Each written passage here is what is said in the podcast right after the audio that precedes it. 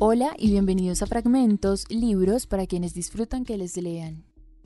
En esta nueva entrega, Samantha Schweblin nos interna en su mundo de Kentucky, una novela publicada bajo el sello Random House que además nos permite viajar por el mundo y conocer diferentes personajes en diferentes situaciones que ya dirá cada lector que tan buenas o malas son.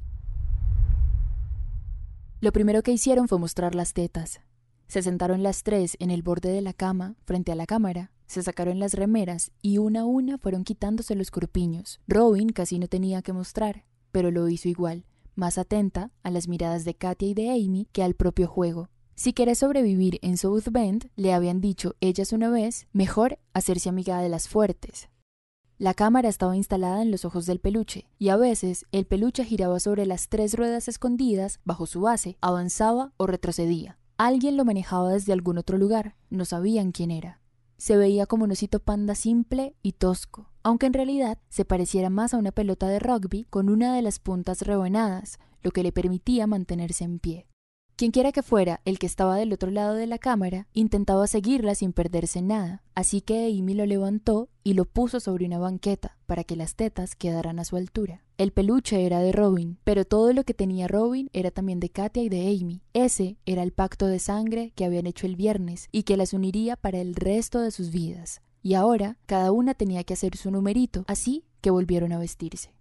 Amy regresó el peluche al piso, tomó el balde que ella misma había traído de la cocina y se lo colocó encima, tapándolo completamente. El balde se movió, nervioso y a ciegas por el cuarto. Chocaba con cuadernos, zapatos y ropa tirada, lo que parecía despertar aún más al peluche. Cuando Amy simuló que su respiración se agitaba y empezó a hacer gemidos de excitación, el balde se detuvo. Katia se unió al juego y ensayaron juntas un largo y profundo orgasmo simultáneo. Eso no cuenta como tu número, le advirtió Amy a Katia, en cuanto lograron dejar de reír. Por supuesto que no, dijo Katia, y salió disparada del cuarto. Prepárense, gritó, alejándose por el pasillo. Robin no solía sentirse cómoda con esos juegos, aunque admiraba la soltura con la que Katia y Amy actuaban, la forma en la que hablaban con los chicos, cómo lograban que el pelo les oliera bien y que las uñas se mantuvieran perfectamente pintadas todo el día. Cuando los juegos cruzaban ciertos límites, Robin se preguntaba si no estarían poniendo la prueba. Había sido la última en entrar al clan, como lo llamaban ellas, y hacía grandes esfuerzos para estar a la altura. Katia regresó al cuarto con su mochila, se sentó frente al balde y liberó al peluche. Presta atención, le dijo mirando a la cámara, y los ojos la siguieron. Robin se preguntó si podía entenderlas. Parecía escucharlas perfectamente, y ellas hablaban inglés, que es lo que habla todo el mundo. Quizá hablar inglés era la única cosa buena que tenía haber nacido en una ciudad tan terriblemente aburrida como South Bend, y aún así siempre cabía la posibilidad de toparse con un extranjero que no sabía ni preguntar la hora. Katia abrió su mochila y sacó el álbum de fotos de su clase de gimnasia. Amy aplaudió y gritó ¿Trajiste a la putita? ¿Vas a mostrársela? Katia asintió. Pasó las páginas buscando ansiosa, la punta de la lengua asomando entre los labios. Cuando la encontró, abrió el álbum de par en par y sostuvo el libro frente al peluche. Robin se asomó para ver. Era Susan, la chica rara del curso de biología que el clan acosaba por deporte. Le decían la culogota, dijo Katia. Frunció los labios un par de veces, como cada vez que estaba a punto de hacer una maldad de más alto nivel, que era lo que el clan exigía. Voy a mostrarte cómo hacer dinero gratis con ella, dijo Katia a la cámara. Robin, amorcito, ¿sostenés el libro mientras le muestro al señor su tarea?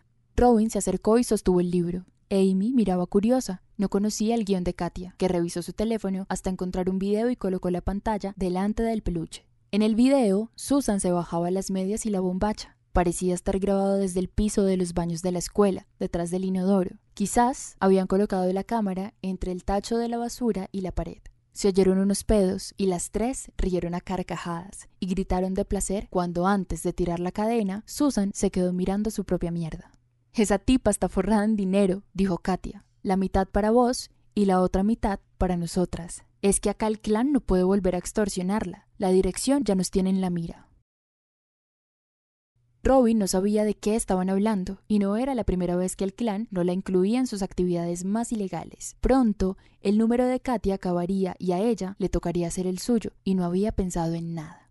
Le sudaban las manos. Katia sacó su cuaderno, un lápiz y anotó un par de datos. Ahí va el nombre completo, teléfono, correo, dirección postal de la culogota, dijo y colocó el papel junto a la foto. ¿Y cómo va a darnos el dinero el señorito? le preguntó Amy a Katia, guiñando el ojo a cámara para el supuesto señor. Katia dudó. No sabemos quién mierda es, dijo Amy. Por eso le mostramos las tetas, ¿no? Katia miró a Robin como pidiendo ayuda. Era en esos breves momentos que contaban con ella, cuando Katia y Amy, en sus puntos máximos de lujuria, guerreaban entre sí. ¿Cómo va a pasarnos el señor su correo, ah? Siguió burlándose Amy. Yo sé cómo, dijo Robin. Las dos la miraron sorprendidas. Ese sería su numerito, pensó. Con eso saldría del paso. El osito panda también giró. Querría seguir lo que estaba ocurriendo. Robin dejó el libro, fue hasta su armario y revisó los cajones. Regresó con un tablero de Ouija y lo abrió sobre el piso. Subí, dijo. Y el peluche subió. Las tres ruedas plásticas que tenía en la base mordieron sin problema el cartón. Ya estaba arriba. Ya estaba arriba del tablero. Se movió a lo largo del abecedario, como investigándolo, aunque su cuerpo ocupaba más de una letra a la vez. Enseguida se entendía cuál era la señalada, oculta entre sus ruedas. El peluche se acomodó bajo el arco del abecedario, y ahí se quedó. Era evidente que tenía muy claro cómo se usaba una ouija. Robin se preguntó qué haría cuando las chicas se fueran y tuviera que volver a quedarse a solas con ese peluche, ahora que le había mostrado las tetas y que le había enseñado una forma de comunicarse con ella. Genial, dijo Amy. Y a Robin se le escapó una sonrisa torcida. ¿Cuál de las tres crees que tiene mejores tetas? preguntó Katia. El peluche se movió rápido sobre las letras del tablero. La rubia. Katia sonrió orgullosa, quizás porque sabía que era verdad. ¿Cómo no se le había ocurrido antes el truco de la Ouija? pensó Robin. Hacía más de una semana que tenía el peluche en su cuarto, de acá para allá. Habría podido conversar tranquila con él. Quizá era alguien especial, un chico que hubiera podido enamorarse y estaba echándolo todo a perder. ¿Aceptas el trato de la culogota? preguntó Katia mostrándole una vez más la foto de Susan. El peluche se movió, volvió a escribir putas. Robin frunció el ceño, se sintió herida. Aunque insultarlas, quizás, hablaba bien de su peluche. Ella sabía que lo que estaban haciendo no estaba bien. Katia y Amy se miraron y sonrieron orgullosas. Le sacaron la lengua. Qué ordinario, dijo Amy. A ver, ¿qué más va a decirnos el señor? ¿Qué más somos, mi consoladorcito? la alentó Katia, tirándole sensuales besitos con la mano. ¿Qué más te gustaría que fuéramos? La plata. Seguirlo exigía concentración. Me la van a dar ustedes. Las tres cruzaron miradas. Tetas grabadas, 400 por tetas son 2.400 dólares. Amy y Katia se miraron unos segundos y se largaron a reír. Robin estaba agarrada a su remera, estrujaba la tela con fuerza, intentando una sonrisa. ¿Y a quién vas a cobrarle, eh? Preguntó Amy y amagó con volver a levantarse la remera. Si no tetas por correo, a Susan. Por primera vez, Amy y Katia se pusieron serias. Robin no podía decidir su bando. Quizá su peluche era un justiciero. Puedes mostrar lo que quieras, dijo Amy. Tenemos las mejores tetas de la ciudad. Nada de qué avergonzarse. Robin sabía que eso no era incluía. Amy y Katia chocaron las palmas. Entonces el peluche empezó a bailar por el tablero. Escribía sin parar, deletreando palabras que Robin apenas llegaba a leer. Tengo videos, madre de Robin cagando y hermana de Robin masturbándose por seis. Había que seguirlo letra por letra, no podían dejar de mirarlo. Padre diciendo cosas a chica limpieza. Amy y Katia miraban fascinadas el baile sobre el tablero, pacientes en la espera de cada nueva humillación. Robin desnuda y Robin hablando mal de Amy por teléfono. Amy y Katia se miraron. Después la miraron a ella, ya no sonreían. Robin jugando a ser Amy y a ser Katia, besarlas. El peluche siguió escribiendo, pero Amy y Katia dejaron de leer, se levantaron, juntaron sus cosas y se fueron de un portazo. Temblando mientras el peluche seguía moviéndose sobre el teclado, Robin intentaba dilucidar cómo cuerno se apagaba ese aparato. No tenía interruptor, ya había reparado en eso antes, y en la desesperación no encontró otra alternativa. Lo agarró y con la punta de una tijera intentó abrir la base. El peluche movía las ruedas, trataba de zafarse, pero era inútil. Robin no encontró ninguna rendija para romper, así que volvió a dejarlo en el piso y éste volvió inmediatamente al tablero. Robin lo empujó fuera de una patada.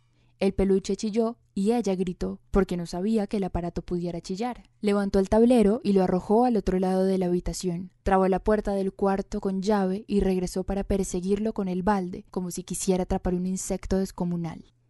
Logró ponerle el balde encima y se sentó sobre él. Se quedó un momento así, agarrada de los lados, sosteniendo el aire cada vez que el peluche golpeaba el plástico, haciendo un esfuerzo por no llorar. Cuando su madre la llamó a cenar, ella gritó que no se sentía bien y que se iría a la cama sin comer. Puso sobre el balde un gran cofre de madera donde guardaba sus apuntes y manuales de estudio, inmovilizándolo. Alguien le había dicho que si no podía romperlo, la única manera de apagarlo era esperar a que se le acabara la batería. Así que se abrazó a su almohada y se sentó en la cama a esperar. Atrapado en su balde, el peluche siguió chillando durante horas, golpeándose como un moscardón gigante, hasta que ya cerca de la madrugada, el cuarto se quedó en completo silencio.